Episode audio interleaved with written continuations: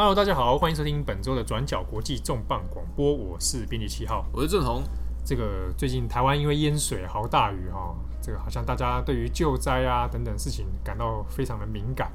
啊，而且很多官员要不要视察灾地啊，怎么样怎么样，如何，大家吵了吵翻天。那今年在呃，因为就在近地气压嘛，然后在西南部的豪大雨，其实有一些讨论，就是说哦，这种百年、十年甚至百年难得一遇的那种超级强的强降雨，嗯，那不管是哪一个国家、哪一个城市遇到，那都是要淹水的。对啊，对啊，最近大家也在回头检讨啊，哎，你看，呃，淹水台湾这么严重，那在日本啊，前阵大家应该还都还印象深刻，七月份的时候。西日本啊，西日本的豪大雨。那最近东京前阵子也有发生短暂的这个淹水现象。好，那西日本的豪雨虽然已经到到目前为止已经过去快两个月了嘛。对。好，那日本的暑假呢，其实也快要结也结束了啊。你说小学要开学。那西日本现在在豪雨过后，它的状况大概是怎么样呢？那我们帮大家回顾一下，就是现在大开大概已经各小学已经开学了。那在日本的冈山县真备町这边，那他当时大家有看到那些新闻画面，哇，它其实淹水非常严重，整个整个小镇就整个就灭掉了，对，淹淹没哎啊。那现在当然灾地复原已经慢慢在进行一阵子了，那已经开学了，但现在有些真备町小学，呃，小朋友可以去上学，可是他们有些学校的教室也是没办法使用。所以现在有一些情形是，呃，小学校去借用其他学校的空教室，然后来来上课这样子。我们目前可以确定，因为毕竟，呃，在灾难的时候就已经传出到有两百多个人就是罹难。那现在过去一个月，那挖掘的工作也到一段落了。那总共这次西日本的平成罪恶豪雨，到底造成了多少的人民损伤？好，我们截至目前为止的话，死亡人数是两百二十人。那有十个十人是行踪不明，那伤害受伤的话，轻重伤加起来有四百零七人，啊，这是目前人数上的统计。那在建筑方方面呢，全部毁坏的房屋有五千两百三十六栋，那半损坏的大概五千七百九十，那有损毁现象的话呢，大概是三千零二十四栋，但这个淹水哈，已经有淹水现象的泡水啊等等，是超过三万。所以整体的状况大概是大概是这样子的。比较麻烦的是，它因为这一次在西日本，它被害区其实算分布的蛮广的。哦，我们看西日本从四国地方啊，然后几个县市，对对对，是几乎是蛮分散的啦。所以整体而言，它要计算像经济损失，呃，各地的县市都还有陆续在在计算。而且像在西日本地区，以这次受创最严重的冈山啊、广岛县啊。嗯他们其实都是比较偏山地地形，然后一些比如说像山洪爆发，然后土石流，然后或者是说，哎，你像那个这铁道铁道损毁、新干线停驶、交高速公路毁坏，对，等等等的影响，到现在其实都还是蛮困扰地方经济。对哦，而且包含这次因为大家看说淹水为什么会这么严重，除了刚刚讲到土石流一部分原因之外，还有是这一次河川溃堤的状况蛮多的。然后他们最近因为事后也在检讨，一个是关于泄洪的问题。诶，在第一时间这个雨量开始强降雨的时候，其实爱媛县那边在四国地方，爱媛县他们那时候一瞬间有开始发现到，哎，水库可能那个雨水位可能异常过高，结果呢就赶快先做泄洪，但是泄洪的量却比平常的量更多啊，然后在没有缺乏。呃，良好的住民周边住民的沟通啊，通知的情况下呢，就导致当地马上就出现五个人因为泄洪而死亡。那这次其实呃，大家会觉得好像有点杀的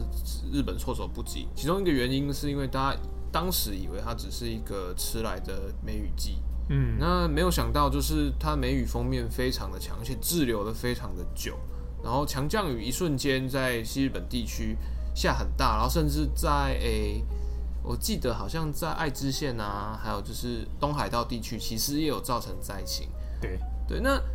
呃，我们我们回过头来讲哈，这次我们呃台湾呃西南部的大淹水，大家有在讨论说，哦，我们救灾时间大家好像第一时间没有在，就是一直在互相指责啦。啊，嗯、你去波兰啊，或者是你去去日本玩，对，哦、然后或者是你去金门呐、啊，哦，对，去度假。然后其实就有一些讨论说啊，你当初日本人在救灾的时候，第一时间都是先紧急动员，然后没有、嗯、没有没有没有在说这些有的没有的。哦，哎对，对啊，好像他看新闻，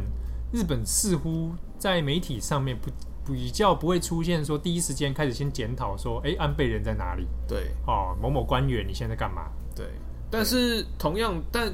这不是说日本就不检讨，那其实现在事情过了两个月，呃，陆陆续续的关于西日本的呃这次的洪灾应对，其实也有不少的问题暴露出来。对，我们首先先讲一下日本首相安倍晋三好了，因为其实，在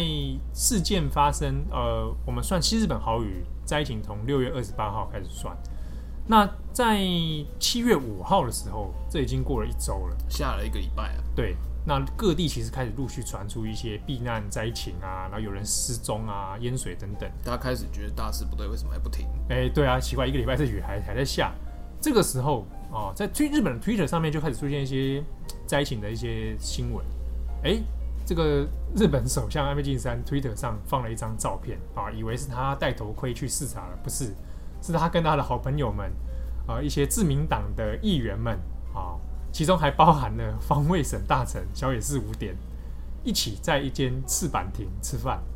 哦，大家在欢乐用餐，然后 po 了一张合照，就是耶，然后就是很开心。大家西装外套都脱下来，就看起来很像 什么课长讨耕作里面会出现剧情，对，只差没有把领带绑在头上的。对，没想到在第一时间七月五号哦，已经出现在一起的时候啊，你可能刷推特就发现怎么有一个很突兀的照片，是安倍在爽吃晚餐。这个时候，西日本已经开始有山崩啦，然后或者是淹水啦。对啊，避难通劝告都出来了，所以当下第一时间这个事情有上新闻，就说：“哎，安倍怎么居然在这样子？”现在是你是哪一国的总理？好，对啊。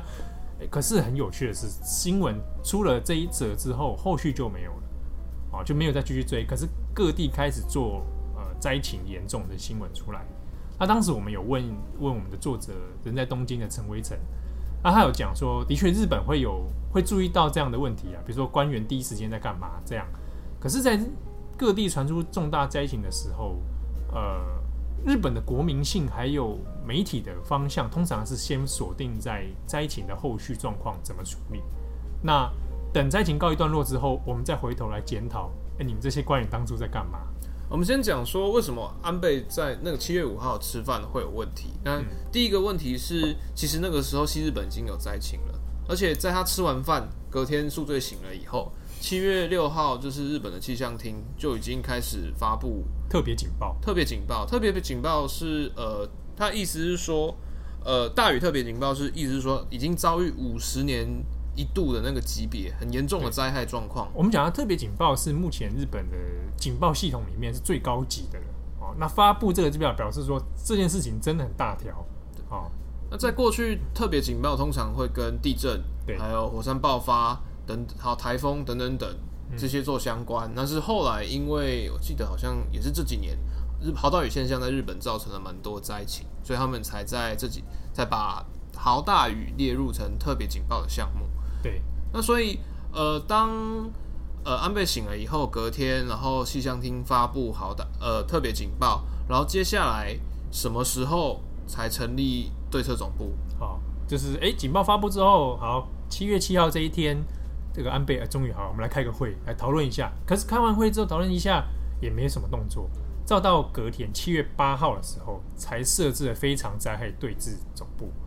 所以被大家形容被这个一些媒体日本。媒体形容说，这是中央内阁消失的六十六小时啊，有几天其实没有什么反应。对，因为其实雨已经下大，然后包括像呃那个时候自卫队出动，其实都已经收到各地方政府的一些求救信号。对，可是因为因为就是对策总部的设立，还有等等等流程的申请问题，所以在这六十六小时之内出动的调度部队的那个权责或者权重就一直受受到阻碍。对。在西日本前面传出一些灾情的时候，有民众有反应，他向媒体反映说，嗯，自卫队要出动了，可是怎么觉得看到的人很少？那自卫队这边也有讲到说，已经有接受到各地方自治体一些县市的这个求救通知，然后希望来支援，可是碍于中央政府这边迟迟没有什么大大动作，好，所以在指挥系统上，他们就有一点会会隔阂掉，所以在延误了后来自卫队出动的时间。我们这次在灾难的第一时间，其实有看到非常多日本媒体，他可能访问就是防卫省的官员或者是前线的指挥官，他们都有提到说，在呃自卫队出动之后，在呃西日本地区，其实他们遭遇了一些问题，包括说呃每一个艇或是每一个市镇，他们能派出的指挥官军军官数量不足，然后整个兵力调度好像也遇到了一些困困阻。嗯，这事情有牵涉到一个是。日本自卫队的人力不足这件事情，那因为人力不足其实也不只是在灾害的时候出现啦，它其实算是近几年来日本防卫省有在检讨的问题啊。那其中一个原因当然跟少子化有关，但呃新进的自卫队官没办法马上弥补上那些已经退休的自卫队队成员，所以当面临到有些重大灾害临时要调度这个数量很多的人力的时候。它就会出现一些隔阂的问题，那有点像，因为我们常常讲，呃，救灾是同作战，嗯，然后呃，在呃这种紧急动员状况之下，就是整个层级链或者是说基层兵力的缺口就变得非常明显。那同时，它是不是也牵扯到，就是关西这个地方，它其实本来的预置兵力就不够？对，这个在事后最近的检讨里面有讨论到这一点，比如说，呃，关西地方它在人员配置上。资源调度的速度没有关东地方这么快，所以有一些人检讨说，那是不是中央政府都把呃能够做急难救助的这些，比如说自卫队配置速度，或者包含要医疗机构等等，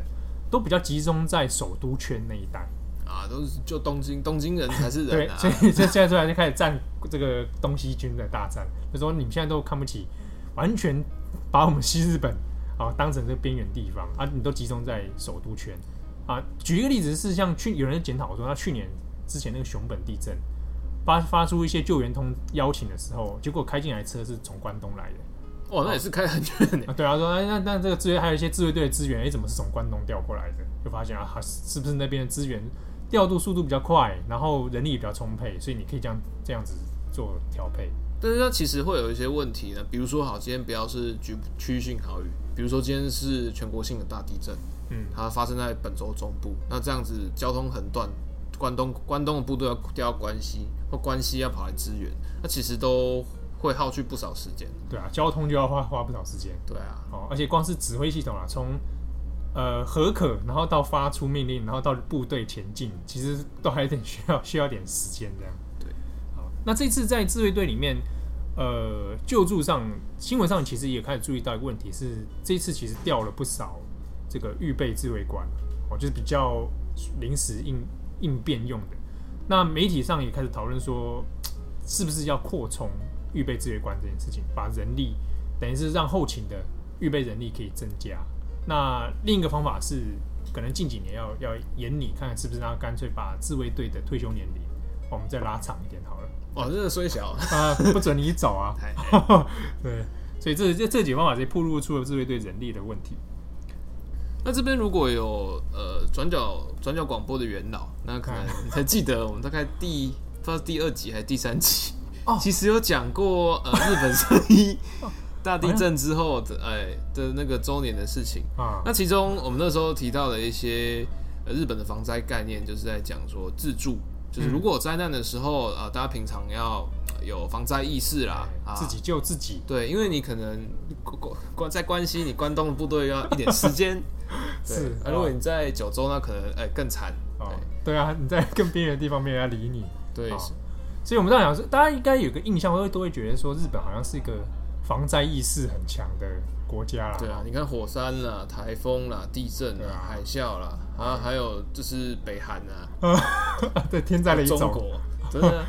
对啊，所以大家觉得是不是很有危机意识啊？好，而且很多防灾的手册做的很精美。好，大家也看到说，不是都会有那种什么警报通知，对，手机都会发什么那个警报嘛？哈，飞弹飞到你头上，它都马上发警报。对啊，好，大家觉得是不是拿到警报之后，大家就会安全避难呢？你们对啊，你每天都在练习，你看地铁什么标语也很多。对，日本人这么守秩序，一定说。说避难就避难，结果结果好，事后的统计，新日本豪雨这一次为什么会造成那么多人受困然后死亡？其中一个最大的原因之一啊，哈，是有超过四成的人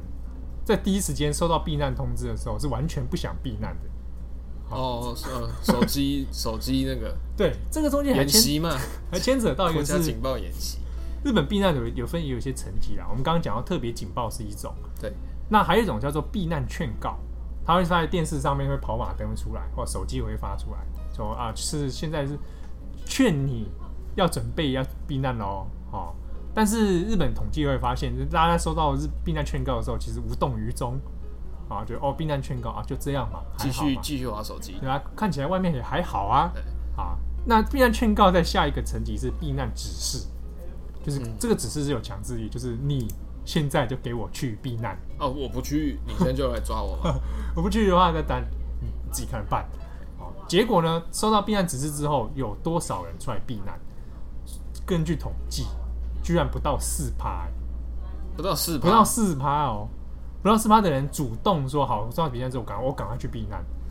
避难指示哦，他一直是已经有强制性，那结果还是只有这四趴的守法率。对啊，那一些媒体开始做一些统计报道了哈，也去做调查。那以我们刚刚提到这个真贝艇为例，好，去调查一些真贝艇这些这个灾民啊，就说，哎、欸，请问一下，你今天你这个出来避难哈，是自己出来主动？收到通知之后出来避难的呢，还是你是因为受困哦，然后被自卫队或者被一些自工救出来的？讲那么多雨那么大，那当然是他救出来 的。对，果然没错。记者不读书，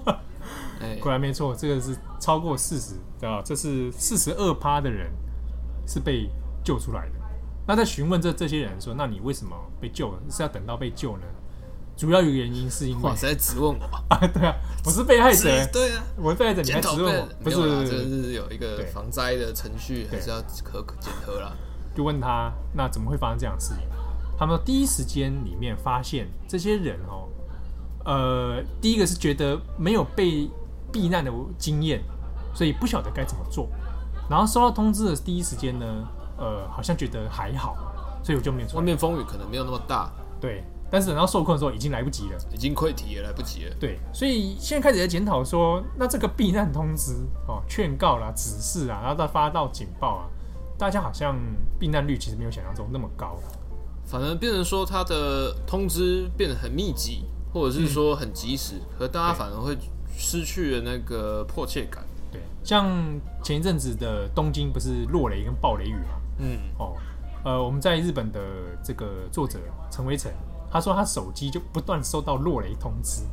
可是他收到落雷通知，他就说啊，就这样，还不然怎么样？他收到的时候雷已经闪电都已经，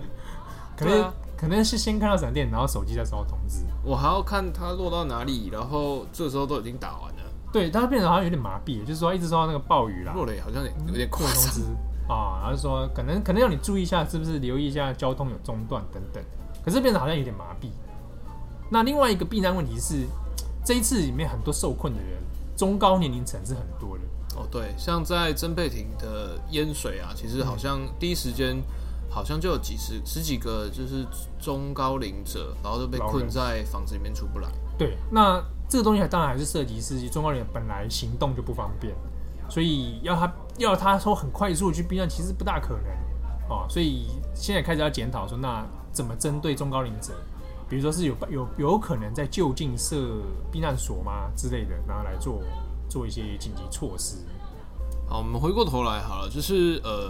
刚刚我们有讲到安倍嘛，他第一时间有一些对策，可能不是那么及时，那也第一时间有被大家屌，可是后来大家都忙着救灾，那是不是大家就忘记这件事情？以新闻的露出程度来说，的确是少了很多啊。关于安倍那个他那个事情叫做赤坂自民艇事件。哎，大家觉得好像讨论度变低，但是有人开始把这个新闻连接到九月底这个自民党要做总裁选，对，然后安倍也是候选人之一，就开始有人拿这个出来屌他，说哎，这个安倍其实有很有问题啊，等等等等。可是就民调而言，看起来安倍影响不大，对啊，而且外界大概媒体都预测哈，连连反安倍的朝日新闻，他做了专题报道里面看起来也都是安倍会稳赢。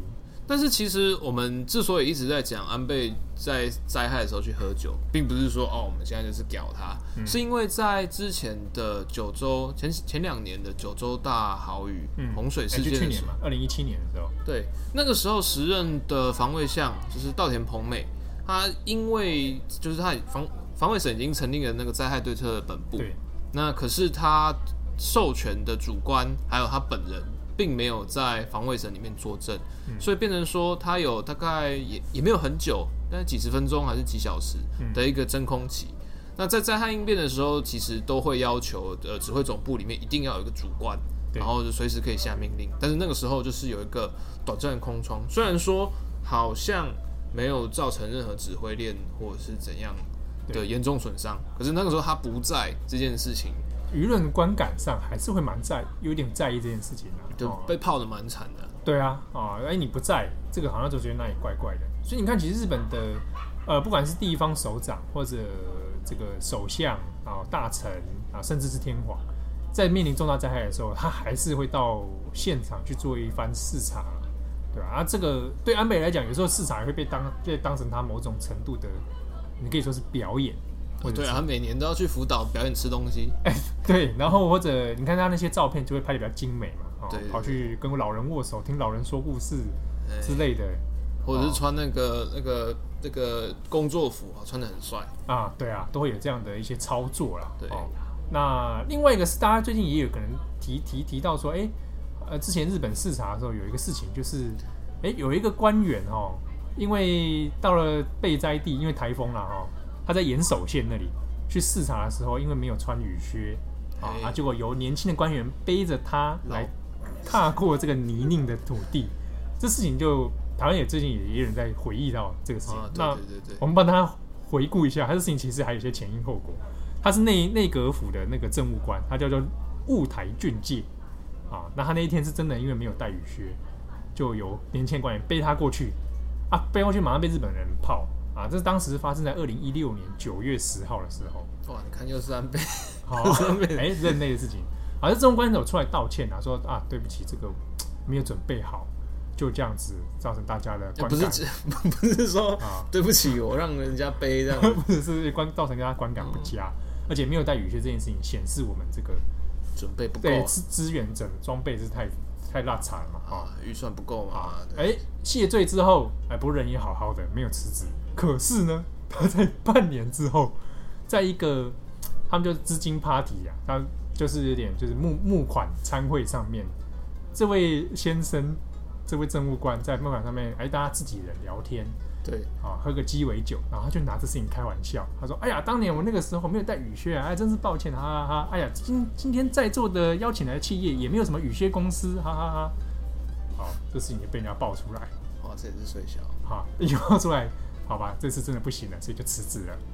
好，他在二零一七年半年后，他就辞职了。笑话事实事件。哎，对，所以就是以上帮大家回回顾一下这件事情的后果是这样。防灾还是要认真一点的哈。哎，收到警报的时候，生命开玩笑。是啊，感谢大家收听本周的转角国际重磅广播，我是编辑七号，我是郑龙，拜拜。